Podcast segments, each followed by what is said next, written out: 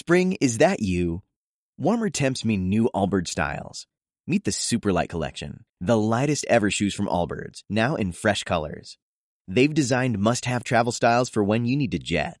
The lighter than air feel and barely there fit make these shoes some of the most packable styles ever. That means more comfort and less baggage. Take the Superlight Tree Runner on your next adventure. Its cushy, lightweight foam midsole supports every step, and the extra outsole traction gives you the grip to just go for it. The eucalyptus fiber upper adds next level breathability to keep you going all day. Plus, the Superlight Tree Runner is comfortable and ready to go right out of the box. So, what can you do in a Superlight shoe? What can't you do is the better question. And because they're super packable, the real question is where are you taking them? Experience how Allbirds redefines comfort. Visit allbirds.com and use code SUPER24 for a free pair of socks with a purchase of $48 or more. That's allbirds.com code SUPER24.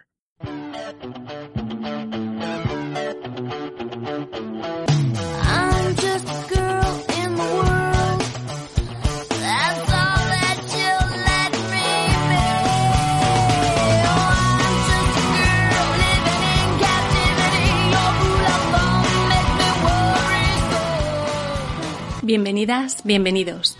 Muchas gracias por acompañarnos una vez más. Aquí empieza Mujeres con Historia. Desde aquí vamos a intentar conocer un poco más la figura de algunas mujeres a lo largo de la historia. Hoy os presentamos a las computadoras de Harvard. En el programa de hoy nos acercaremos, aunque solo sea superficialmente, al apasionante mundo de la astronomía y la astrofísica. Por cierto, sugerido en cierto modo por uno de nuestros oyentes, Alejandro, va por ti. ¿Y cómo computadoras? Realmente en castellano no utilizamos mucho ese término, si no es para denominar a los ordenadores, pero ¿no íbamos a hablar de mujeres o es que vamos a hablar de máquinas? Pues sí, computadoras, habéis oído bien, aunque aquí nos referiremos a ellas como calculadoras mayormente. Eran un grupo de mujeres que dentro de sus cometidos principales tenían el de ordenar, revisar, clasificar y calcular, por lo que no eran solo calculadoras, sino que su trabajo iba mucho más allá, y su nombre viene además del lugar donde desempeñaban su trabajo y que no era otro que la prestigiosa Universidad de Harvard en Estados Unidos. Algunas de las mujeres que conformaron el grupo de las computadoras de Harvard fueron figuras claves y realizaron importantes descubrimientos y aportaciones para la astronomía. A estas mujeres también se las conocía por otros nombres, como el Club de Pickering, las Damas de Pickering, o alguno bastante menos amable y más peyorativo utilizado por otros colegas hombres de su época, como el Harén de Pickering.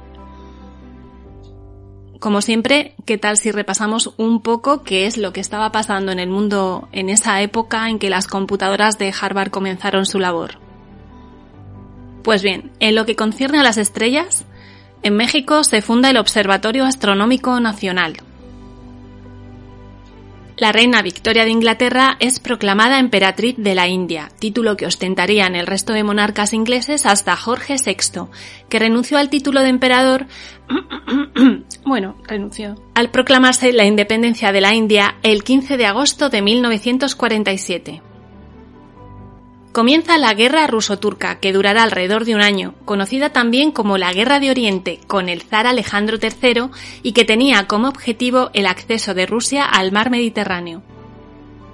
Thomas Edison presenta el fonógrafo, un nuevo invento que permitirá grabar y reproducir el sonido, y el micrófono, un dispositivo utilizado para transformar las ondas sonoras en energía eléctrica y viceversa en procesos de grabación y reproducción de sonido. León Tolstoy publica Ana Karenina, una de las obras más importantes del realismo, aunque ya había empezado a aparecer como folletín en la revista Ruski Vestnik, El mensajero ruso.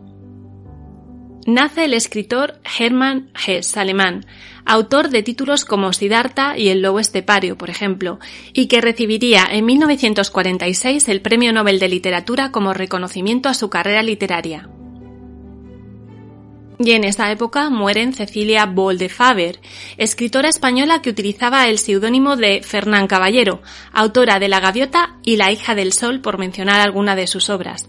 Además, también moriría el pintor realista Gustave Courbet. Y sin más preámbulos, comenzamos. Si os parece, vamos a empezar por el principio, por lo que vamos a conocer en primer lugar a Edward Charles Pickering, la persona que reunió a nuestras damas. Edward nació en Boston el 19 de julio de 1846, dentro de una distinguida familia y, según cuentan, construyó su propio telescopio con solo 12 añitos. Se graduó en física en 1865 en la Universidad de Harvard y al poco tiempo fue contratado como profesor de matemáticas en esta misma universidad. Al año siguiente comenzó a trabajar como profesor de física en el Instituto de Tecnología de Massachusetts, el MIT. Tras dos años como docente, fue nombrado catedrático de física, creando el primer plan de estudios con acceso a un laboratorio de física en Estados Unidos para que sus alumnos pudieran realizar y publicar sus propias investigaciones. Que ahora mismo, si se piensa en ciertos estudios, lo de los laboratorios se da ya por sentado, ¿no? Más o menos. Pues en aquellos tiempos eso fue todo un hito en la educación universitaria.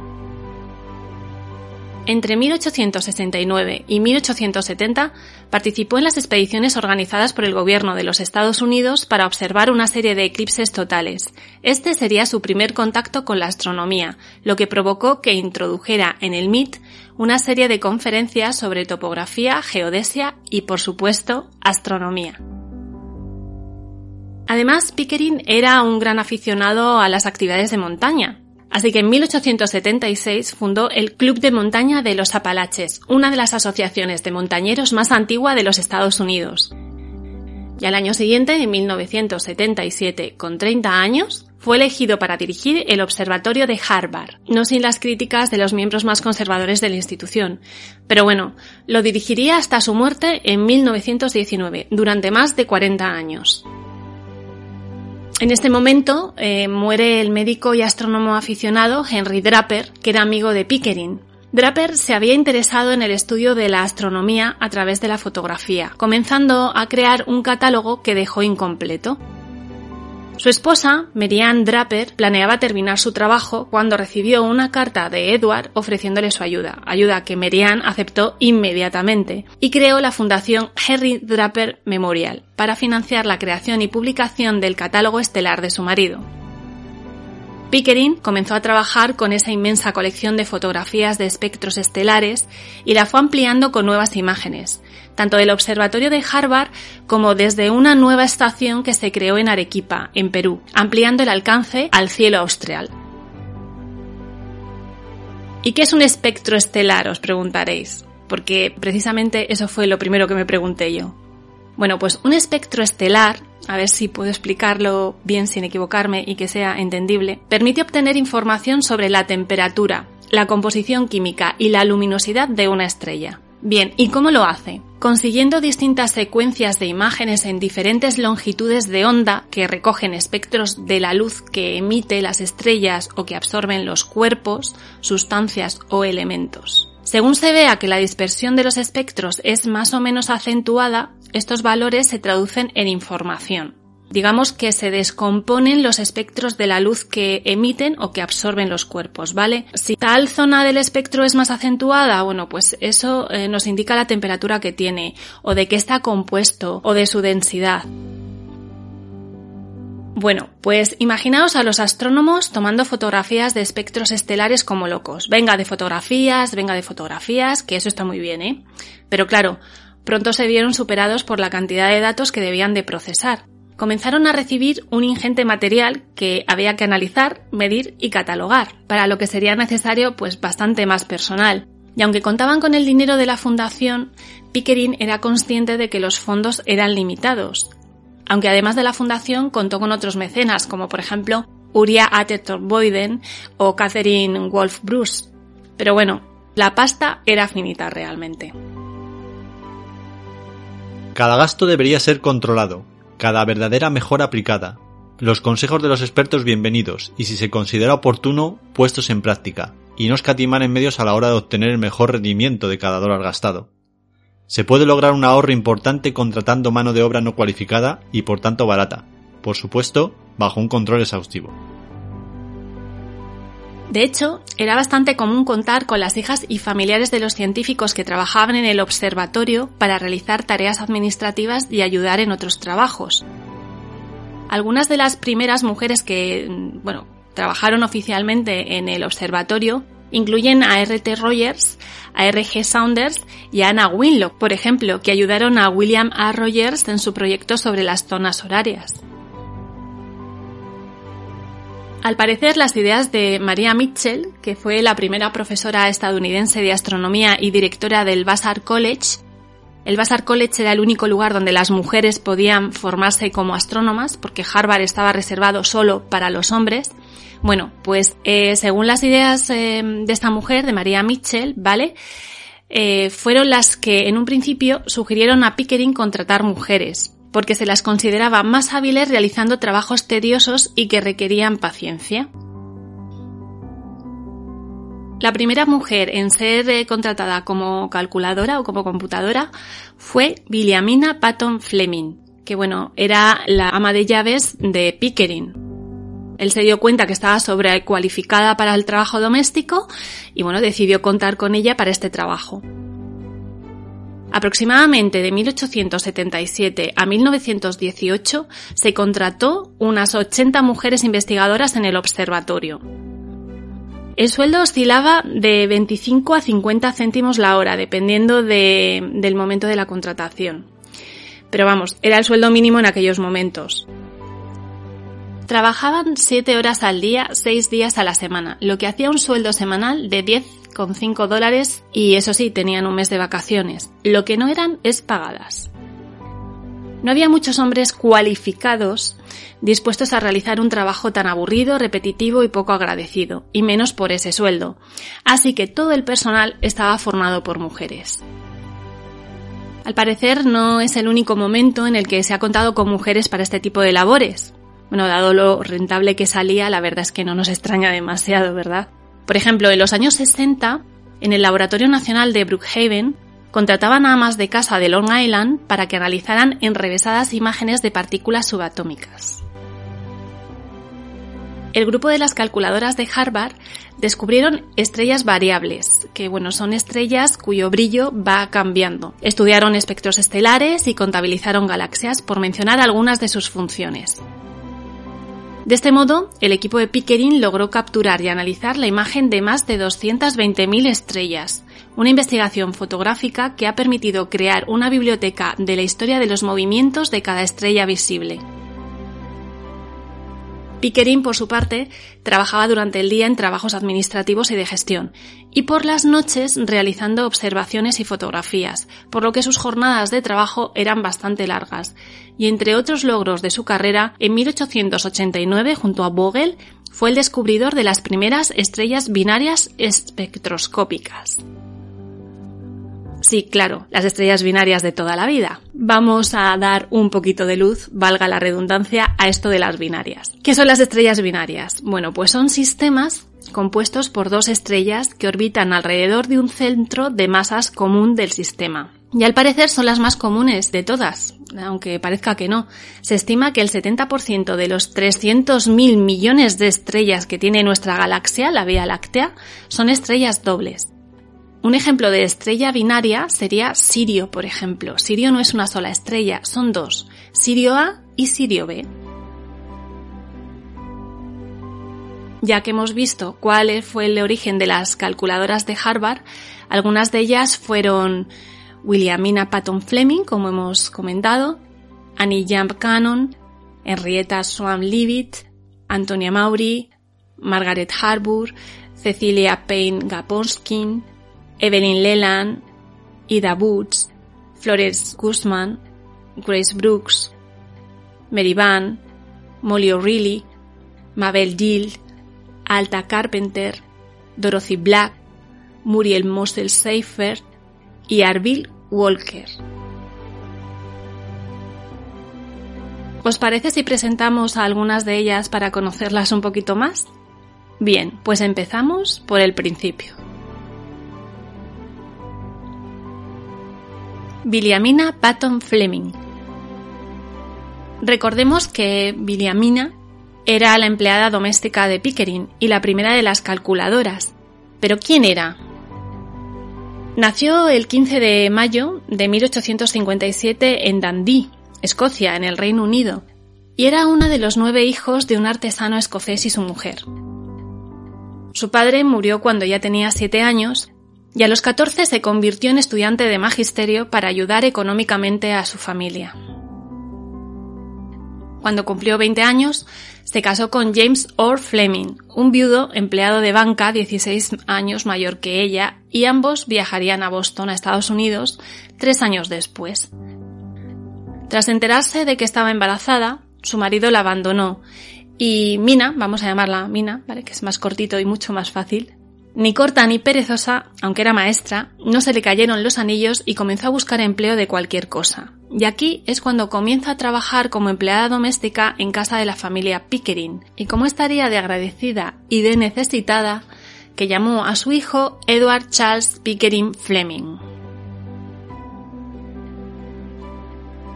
Al poco tiempo, Pickering se embarcó en el proyecto de analizar y ampliar el catálogo estelar de Draper, tal como hemos comentado anteriormente, y la inteligencia de Mina no le pasó inadvertida, por lo que la fichó para medir, analizar y calcular el brillo de las estrellas captadas en esa serie de fotografías celestes y tratar de calcular su posición.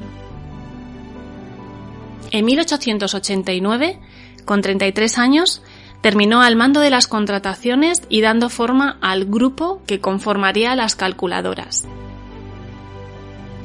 La mayoría eran mujeres con formación superior, aunque no específicamente astronómica, y pronto comenzaron a destacar por su eficiencia y agilidad.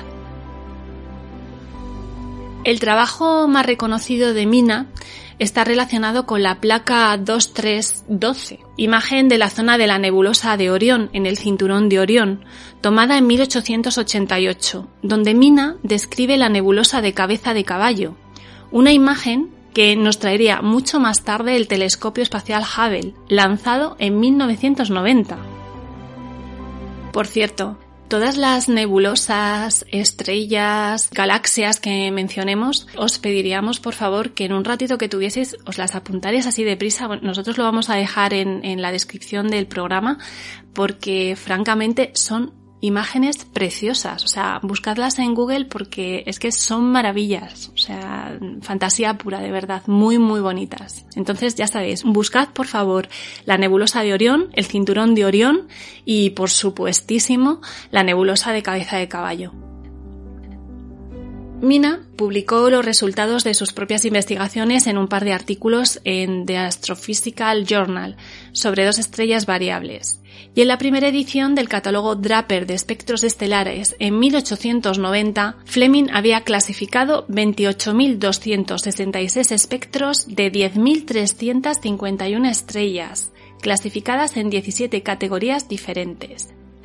La compilación de estrellas más extensa de la época aunque hemos de decir que en esa primera edición eliminaron su nombre, y Pickering figuró como autor de estos descubrimientos, aunque él mismo indicaba explícitamente que no eran de él, sino de ella. Pero bueno, por suerte estos errores se corrigieron en ediciones posteriores.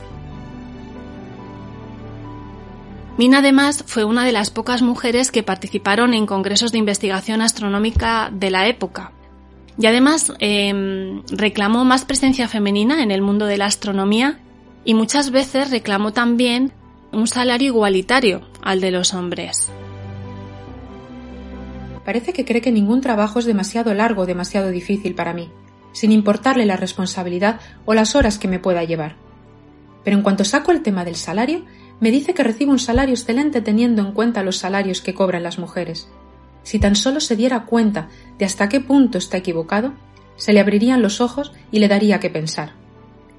A veces siento tentaciones de rendirme y dejar que pruebe a otra persona, o alguno de los hombres, para hacer mi trabajo, para que vea lo que recibe de mí a cambio de mil quinientos dólares al año, comparado con los dos mil quinientos de algunos de sus ayudantes. ¿Alguna vez piensa que yo también tengo una familia de la que cuidar, como los hombres?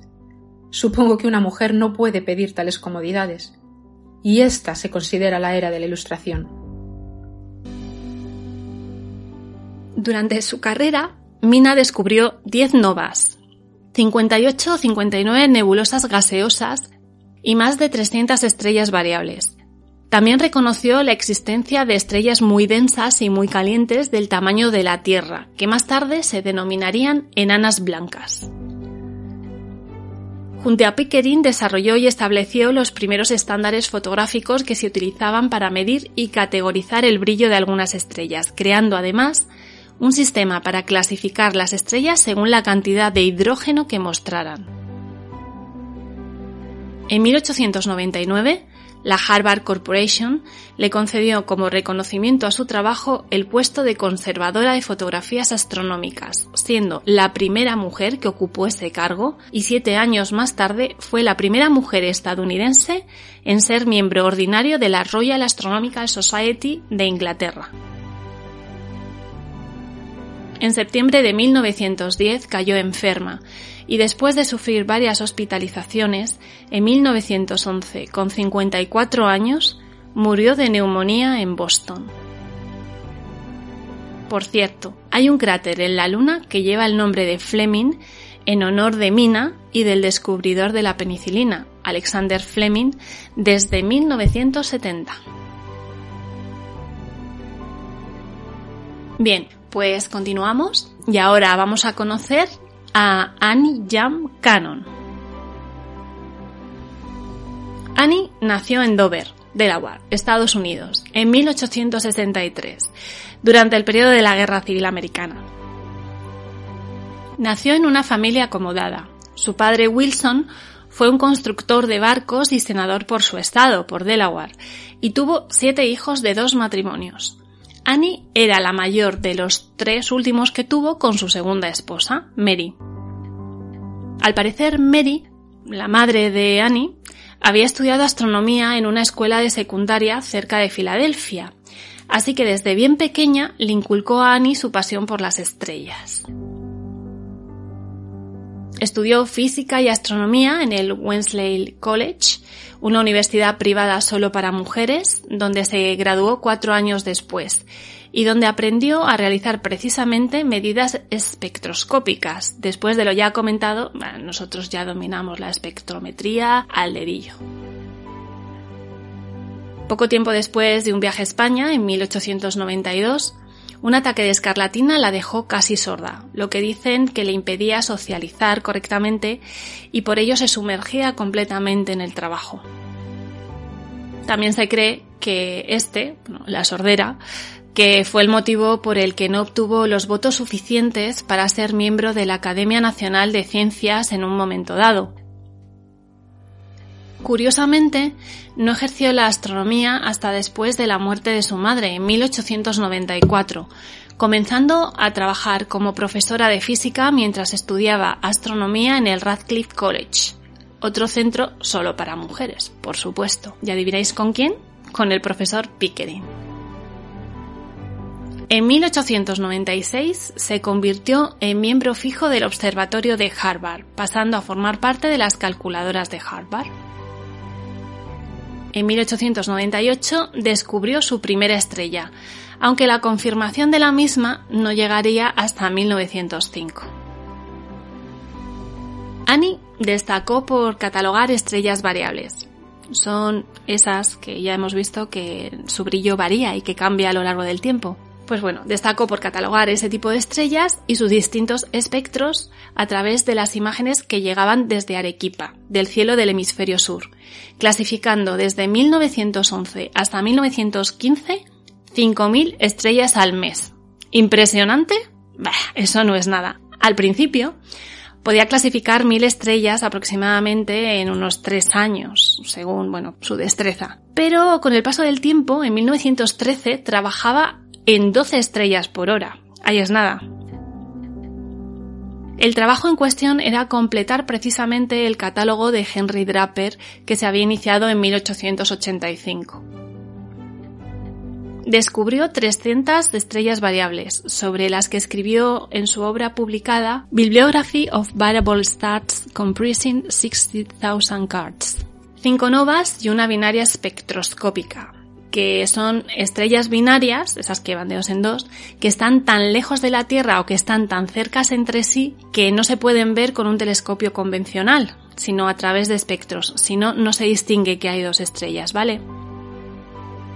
En total se estima que Annie clasificó 300.000 cuerpos estelares. Un pequeño Kit Kat. Hemos mencionado las novas, las novas que descubrió Annie, que también descubrió Mina. ¿Qué es una nova? Bueno, una nova es una estrella que aumenta enormemente su brillo de repente, que parece que surge de la nada, pero que ya existe previamente, y cuyo brillo se va debilitando lentamente.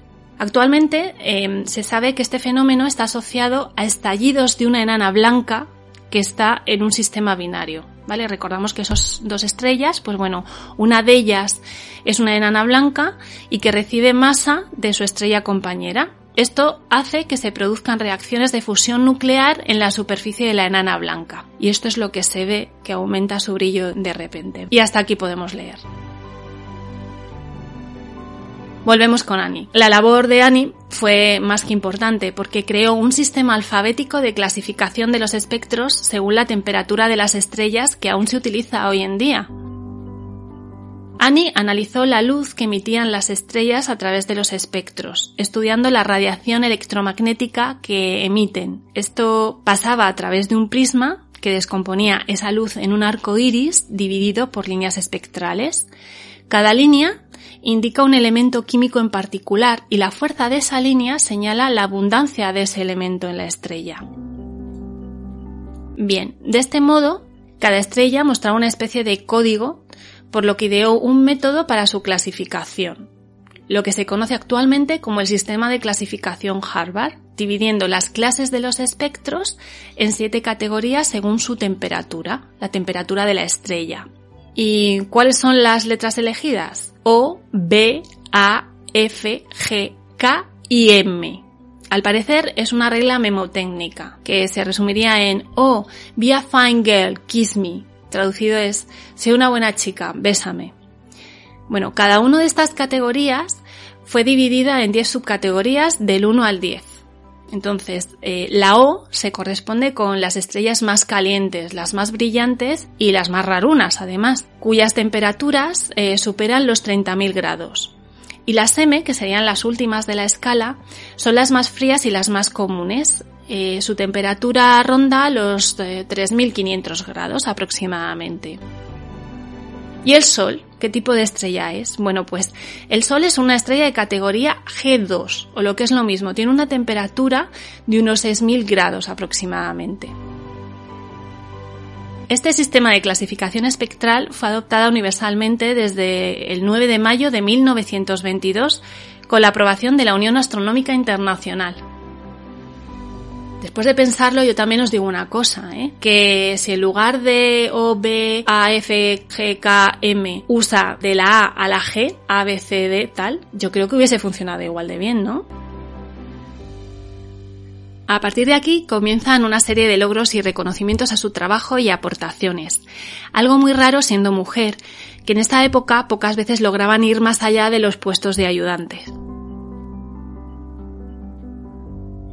Sucedió a Wilhelmina Fleming como conservadora de fotografías astronómicas y en 1914 fue nombrada miembro honorario de la Royal Astronomical Society.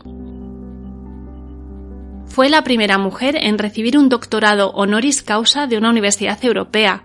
Esto pasó en 1922 de la Universidad de Groningen, en los Países Bajos, que le otorgó un doctorado en matemáticas y astronomía.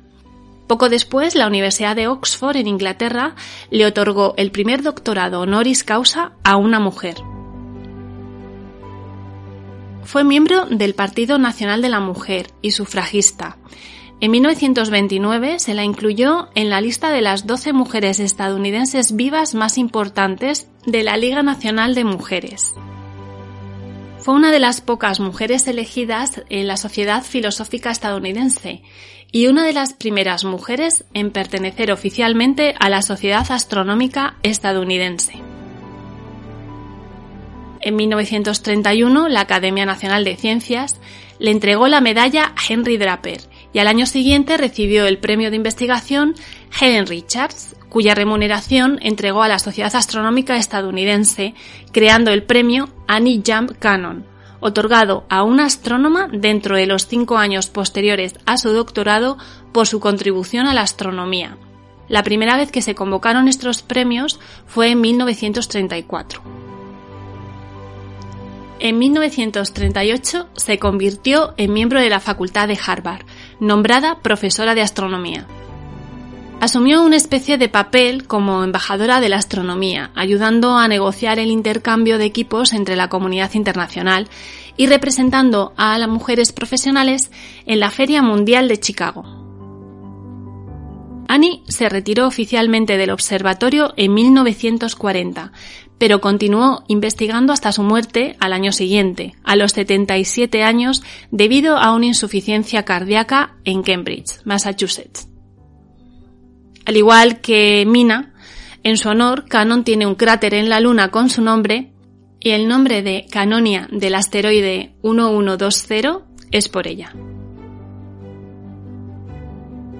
Y vamos a por la tercera de nuestras protagonistas, Henrietta Swan Leavitt. Sus padres fueron George Roswell Leavitt, ministro congregacionista, y Henrietta Swan Kendrick. Nuestra Henrietta era la mayor de sus siete hijos. Nos hemos encontrado con otro palabra, congregacionalista. ¿Y qué quiere decir? Bueno, pues pertenecen a la Iglesia Cristiana Calvinista donde cada congregación se gestiona de forma totalmente independiente. Vamos, la República Independiente de mi congregación. No diréis que no estés aprendiendo cositas hoy, ¿eh? Bueno, pues igualito que yo, la verdad. En 1885, viviendo en Cleveland, Ohio, Henrietta se matriculó en el Oberlin College, la primera universidad mixta de los Estados Unidos, fundada en 1833. Después de terminar sus estudios de pregrado, solicitó plaza en la Sociedad para la Instrucción Colegiada de Mujeres, lo que luego sería el Radcliffe College años después y donde algunos profesores de la Universidad de Harvard habían empezado a enseñar a mujeres. Los estudios que comenzó Henrietta estaban orientados a las artes y tenían pocas asignaturas de ciencias, la verdad, pero entre ellas estaba la física, las matemáticas y la astronomía. En 1892 se graduó recibiendo un certificado donde decía además que de ser hombre se habría calificado para una licenciatura. Fue entonces cuando se ofreció a trabajar en el observatorio de forma gratuita. Bueno, imaginaos a ese Pickering encantado de la vida, que no cabía en sí de gozo, pudiendo contar con una calculadora gratis con la de problemas presupuestarios que tenía este hombre para mantener a su personal. Bueno, lo que llamamos actualmente una becaria. En este momento ya se sabía que muchas estrellas cambiaban de, de brillo, que eran las estrellas variables que hemos comentado, ¿no? Por lo que la tarea encomendada a Henrietta fue buscar este tipo de estrellas variables y bueno, pues redactó en 1896 un borrador con todos sus descubrimientos. Hemos de decir que durante toda su vida, debido a problemas de salud que pronto padecería, eh, comenzó a quedarse sorda en su adolescencia, al igual que hemos visto um, a su colega Annie Jump Cannon, y aparte, pues bueno, estuvo sufriendo problemas visuales durante un tiempo, probablemente provocados por, por ese trabajo de estar mirando y revisando fotografías tan al detalle durante tanto tiempo y tantas horas seguidas.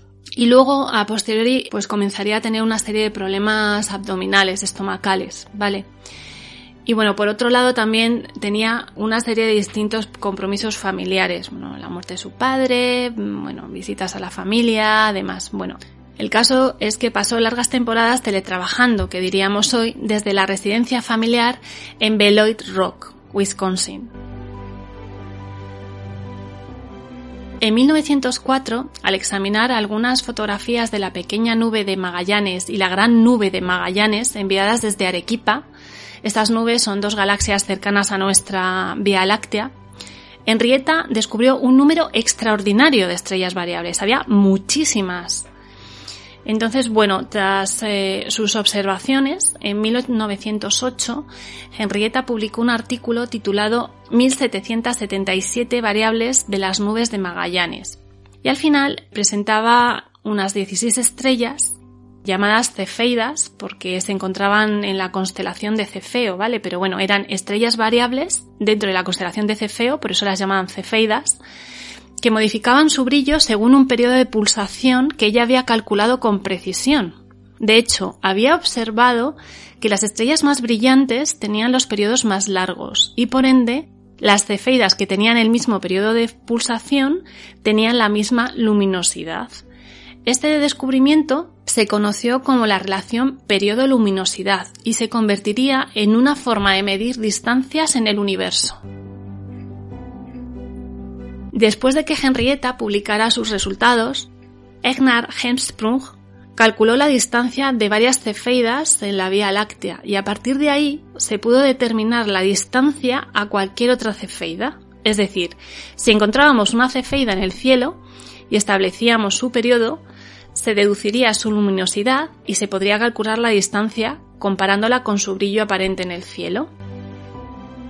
Este descubrimiento se convirtió además en la base del trabajo de Edwin Hubble, que demostró que las cefeidas existen en galaxias fuera de la nuestra, en 1924, cambiando radicalmente la teoría de la astronomía moderna. Henrietta continuará analizando placas tanto de las nubes de Magallanes como de las 96 estrellas cercanas a Polaris, Polaris es eh, esa estrella que conocemos como la estrella polar, la más brillante de la Osa Menor. Desarrolló un estándar de medidas fotográficas que fue aceptada por el Comité Internacional de Magnitudes Fotográficas en 1913, llamado Estándar de Harvard, ordenando estrellas de más de 17 magnitudes distintas de brillo, trabajo que iría puliendo a lo largo de toda su vida. Durante su carrera descubrió más de 2.400 estrellas variables, lo que significaba la mitad de todas las estrellas variables descubiertas en esa época. En 1917, el astrónomo Harlow Shapley Trabajaba calculando el tamaño de la Vía Láctea y se puso en contacto con Henrietta para que pudiera ayudarle en la observación de ciertas cefeidas en unos determinados conjuntos esféricos de estrellas que había localizado. Gracias a estas colaboraciones y al uso de la relación periodo-luminosidad, Shapley pudo descubrir en 1920 que la Vía Láctea era mucho más grande de lo que se creía. Al año siguiente, Shapley sucedió a Pickering como director del Observatorio de Harvard, siendo Henrietta jefe de fotometría estelar. Por desgracia, a finales de ese mismo año, Henrietta cae enferma de cáncer de estómago y muere el 12 de diciembre a los 53 años. Durante casi toda su vida, el título profesional de Henrietta había sido el de ayudante, y no recibió grandes reconocimientos ni premios como nuestras anteriores astrónomas. Sin embargo, en 1925, cuatro años después de su muerte, eh, ya sabemos que bueno, las comunicaciones no debían de funcionar también como funcionan ahora mismo. Bueno, Gosta Mittag Leflet, un matemático sueco muy reputado, le escribió una carta donde le anunciaba su intención de proponerla para el Premio Nobel de Física por sus trabajos por las cefeidas y los descubrimientos sobre los cálculos de las distancias estelares. Sin embargo, los premios Nobel no pueden ser entregados a personas ya fallecidas, por lo que esta nominación pues nunca se llevó a cabo. Existe un cráter en la Luna llamado Leavitt en su honor, igual que el asteroide 5383. Y vamos con otra de nuestras damas, Antonia Mauri, su nombre completo era Antonia Caetana de Paiva Pereira Mauri y su ascendencia familiar era muy completa. Era nieta de John William Draper, el primer astrónomo que fotografió la Luna, prima de Matthew Maury, oceanógrafo y primer director del Observatorio Naval de los Estados Unidos, y sobrina de Henry Draper, médico y astrónomo. Sí, os suena, ¿verdad? Henry Draper, precisamente el del catálogo que venimos mencionando. Así que imaginaréis que con estos antecedentes es Science in the Air. Por lo que tanto el hermano de Antonia, John William, que se convirtió en médico, y su hermana Carlota, que fue geóloga y paleontóloga, los tres hermanos optaron por dedicarse a la ciencia. Antonia nació en Nueva York el 21 de marzo de 1866 y su padre, Maiton, que era pastor protestante, se dedicó personalmente a la educación de sus hijos, Comentan que Antonia leía los clásicos en latín. Completó sus estudios y se matriculó en el Vassar College, el centro que dirigía la astrónoma María Mitchell, de la que también hemos hablado, y se convirtió en una alumna destacada, sobre todo en filosofía y astronomía. Una vez finalizó sus estudios en 1887, comenzó a trabajar en el observatorio de Harvard formando parte de las calculadoras, trabajando precisamente en completar el catálogo estelar que había comenzado su tío, Henry Draper. El trabajo que le asignó Pickering fue la determinación del periodo orbital de la estrella binaria que él había descubierto, Zeta Ursa Majoris. Y durante su trabajo ella descubrió otra estrella binaria espectroscópica conocida como Beta Aurigae. Y aquí comenzaron un poco los problemas cuando Pickering anunció este descubrimiento en la reunión eh, de la Academia Nacional de Ciencias en Filadelfia, porque solo hizo una breve reseña de la contribución de la señorita Maury a este trabajo. Eso de que te lo ocurres tú mucho y luego, pues bueno, simplemente tengan una pequeña reseña hacia tu trabajo, pues la verdad es que escuece un pelín. Aparte, Antonia fue encargada de catalogar los espectros de las estrellas del hemisferio norte para el catálogo de Draper. En principio debía clasificarlos según el sistema que hemos comentado anteriormente, de Annie Cannon, pero ella observó que aparte de poder clasificar las estrellas por su color, temperatura, también se observaban variaciones en su brillo, realizando otra clasificación sin consultarlo previamente con Pickering. Bueno, pues en lugar de ser felicitada por esta iniciativa, por esta nueva vuelta de tuerca, realmente pues su sistema fue desechado. No fue tomado en cuenta. Así que para evitar más conflictos y otros desplantes, Antonia dejó el observatorio para trabajar de profesora. Aún así, Pickering logró convencerla para que regresara y finalizara la parte del catálogo que tenía asignada. Al publicarse en 1897 junto al título figuraba esta aclaración discutido por Antonia C. Maury, bajo la dirección de Edward Charles Pickering.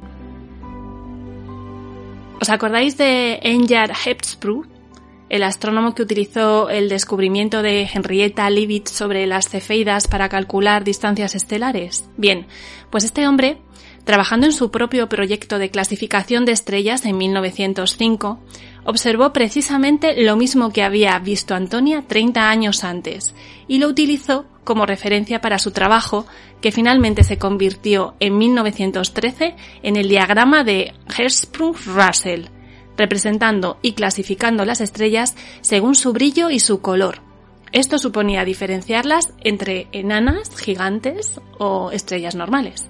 Según palabras de Hertzsprung, la subclasificación de las estrellas como enanas y gigantes es el avance más importante en la clasificación estelar desde Vogel, a quien debemos el uso del espectógrafo en astronomía, y Secchi, que desarrolló el primer sistema de clasificación estelar.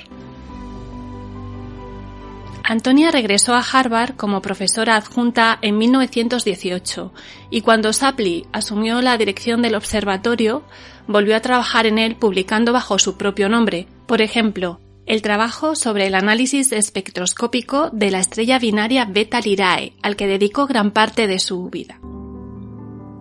En 1922, la Unión Astronómica Internacional, la IAU, modificó el sistema de clasificación basado en el trabajo realizado por Maury y Hemsprung utilizando el diagrama de Hensbruck-Russell y en 1943 los astrónomos Morgan, Keenan y Kellman adoptaron la clasificación de Antonia en una versión revisada del catálogo de Draper.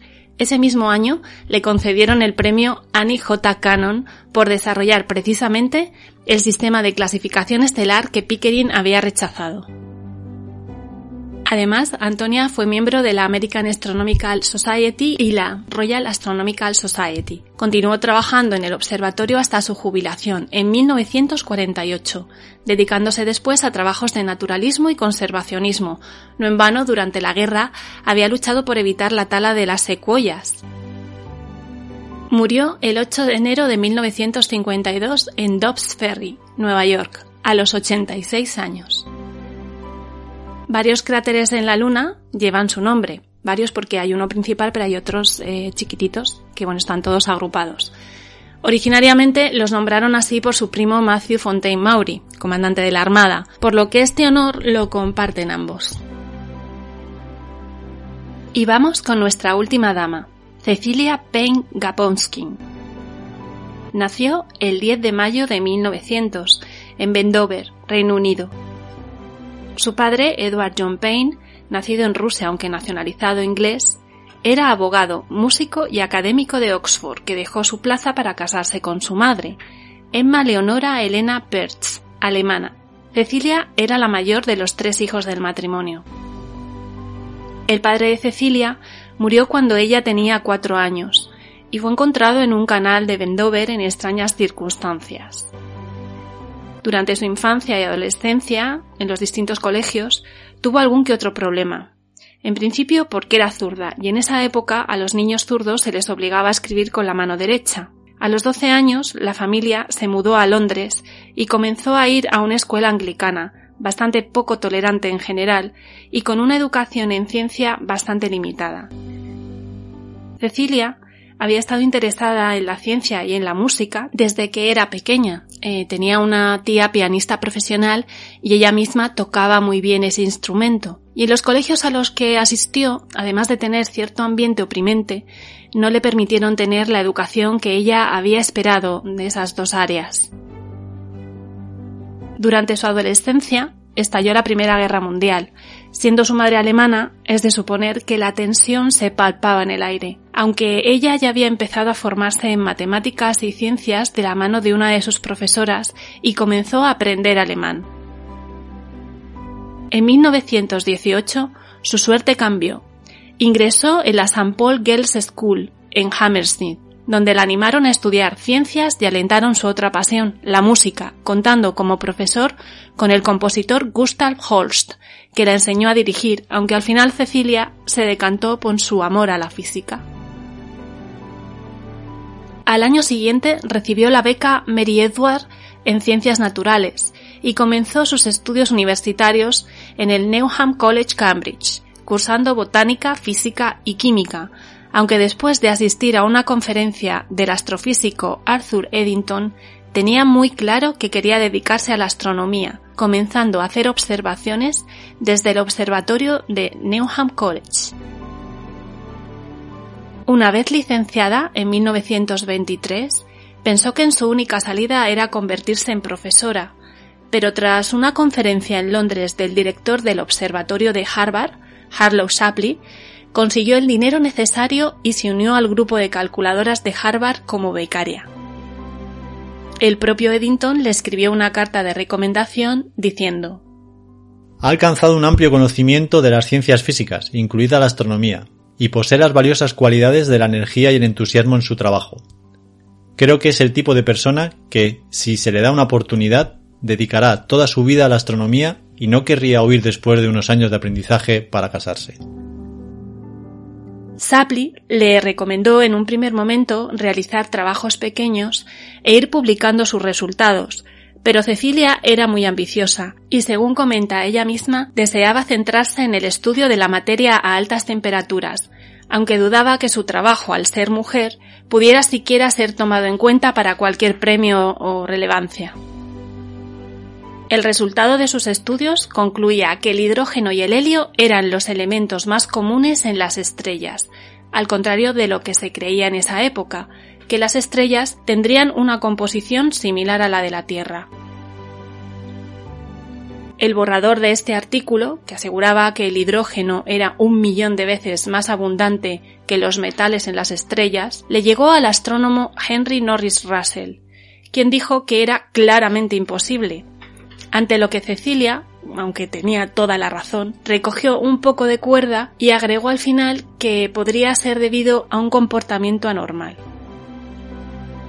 Se doctoró en el Radcliffe College con su tesis Atmósferas estelares, una contribución al estudio observacional de altas temperaturas en la capa de estrellas en inversión, y en 1927 fue nombrada asistente técnica de Harlow Shapley en el Observatorio de Harvard. Por otros descubrimientos tampoco recibió ningún reconocimiento, al persuadirla de no publicarlos, como había pasado con el tema del hidrógeno y el helio. Por ejemplo, detectó el efecto Stark en los espectros de las estrellas más calientes, pero de nuevo Russell, como su jefe, Shapley, se mostraron escépticos y no lo publicó. ¿Y qué es el efecto Stark? Bueno, pues es el desplazamiento y desdoblamiento en las líneas espectrales de los átomos o moléculas debido a la presencia de un campo eléctrico estático. Lo mismo podemos decir sobre el tema de la absorción interestelar. Tampoco llegó a publicar nada. La absorción interestelar es un fenómeno por el que una estrella parece menos luminosa debido a su distancia. Ambas observaciones fueron establecidas por otros años más tarde. Aún así, Cecilia continuó publicando nuevos trabajos, como Las estrellas de alta luminosidad en 1930, y tras conseguir la nacionalidad americana en 1931 y sufrir en los siguientes la muerte de tres de sus mejores amigos, planeó un viaje a los observatorios del norte de Europa.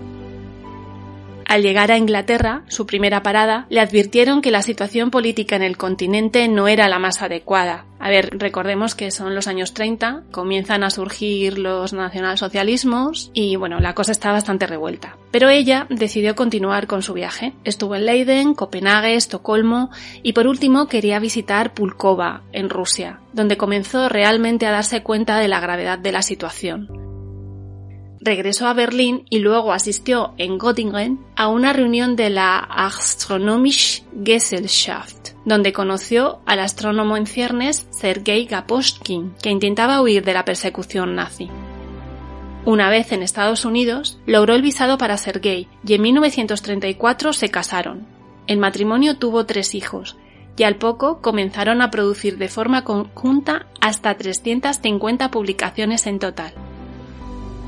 Cecilia recibió el premio Annie Jam Cannon de la Sociedad Astronómica Estadounidense en 1934 y fue elegida miembro de la Sociedad Filosófica Estadounidense en 1936. A pesar de todas las publicaciones y descubrimientos, no fue hasta 1938 que fue reconocida con el título de astrónoma, siendo después Phillips Astronomer en el Observatorio de Harvard, puesto que dejaría para convertirse en la primera mujer profesora de Harvard, precisamente en astronomía, en 1956, siendo además la directora del Departamento de Astronomía en esa universidad. Además fue elegida miembro de la Academia Estadounidense de las Artes y las Ciencias en 1943 recibió un premio al mérito de Radcliffe College en 1952 y recibió la medalla Rittenhouse del Instituto Franklin en 1961. Varias universidades le otorgaron un doctorado honorario, el Wilson College, el Smith College, el Western College, la Colby University y the Women's Medical College de Filadelfia. En 1965 se jubiló y al año siguiente fue nombrada profesora emérita de la Universidad de Harvard, continuando trabajando en el Observatorio Astrofísico Smithsonian hasta su muerte a causa de un cáncer de pulmón en 1979. En 1976, la Sociedad Astronómica Estadounidense le otorgó el premio Henry Norris Russell Recordemos que Russell fue el astrónomo que en principio le ponía tantas pegas para publicar. Una de las razones fue para conmemorar una vida de preeminencia en la investigación astronómica. En su honor, el asteroide 2039 lleva el nombre de Payne Gaponskin. Sin duda alguna, sin el trabajo de estas mujeres y otras tantas que no han salido a la palestra, no se hubiera realizado los grandes descubrimientos que se han hecho en la astronomía moderna. ¿Y cómo andamos de astrónomas hoy en día? A mí me pica un poco la curiosidad.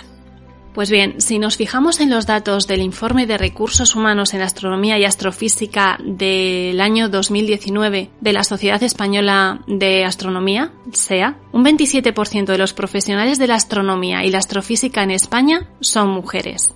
No parecen demasiadas, ¿verdad? Y más si tenemos en cuenta que, según estos datos, en el 2002 solo eran un 20%, con lo cual en 17 años se ha aumentado un 7%. Las mujeres siguen estando poco representadas en los escalafones más altos de la carrera científica en astronomía. Entre las cátedras de universidad de esta especialidad, solo 8 del total de 53 son mujeres, un 15%. Entre el colectivo de profesores de investigación, el máximo escalafón en el CSIC, solo hay 4 mujeres, un 12,5%, y no hay ninguna mujer al frente de ninguno de los observatorios astronómicos españoles. Y entre el personal científico de estos centros, el porcentaje de mujeres es solo del 14%. En términos globales, mundiales, dentro de este campo, solo ha aumentado la presencia de la mujer un 3%. Y si seguimos hablando en términos mundiales, las mujeres abandonan la carrera profesional de astrofísica tres veces más que los hombres. Principalmente se achaca a que las mujeres, llegado cierto momento, se estancan, pero bueno, esto no depende únicamente de su capacidad. En muchos casos, los contratos conllevan movilidad geográfica y las investigaciones requieren muchísima dedicación en tiempo, lo que en muchos casos impide intentar siquiera conseguir esa ansiada conciliación familiar. Ellas además reciben menos invitaciones a congresos, a simposios, y al ser menos aparecen bastante poco en los estudios y papers publicados. Si a todo esto sumamos algunas situaciones de acoso sexual que se han denunciado, la situación no mejora. En el 2018, según un estudio llevado a cabo por la revista Nature, el 28% de los postdoctorados sufrieron este tipo de acoso, siendo el 88% de ellos mujeres. Como siempre, os dejamos algún libro que hemos podido encontrar, artículos o publicaciones sobre las calculadoras de Harvard. Por ejemplo, bueno, unos tres libros aproximadamente son Antes de Hubble, Miss Leavitt, de George Johnson, Las calculadoras de estrellas, de Miguel A. Delgado, o El universo de cristal, de Dava Sobel. Y bueno, por otro lado, otra serie de artículos, Wilhelmina Fleming, Brief Life of a Spectrography Pioneer de 1857 a 1911 de Alan Hirschfeld, el archivo MacTutor History of Mathematics de la Facultad de Matemáticas y Estadística de la Universidad de St Andrews en Escocia, Pickering's Women de Steinberg del Instituto Smithsonian.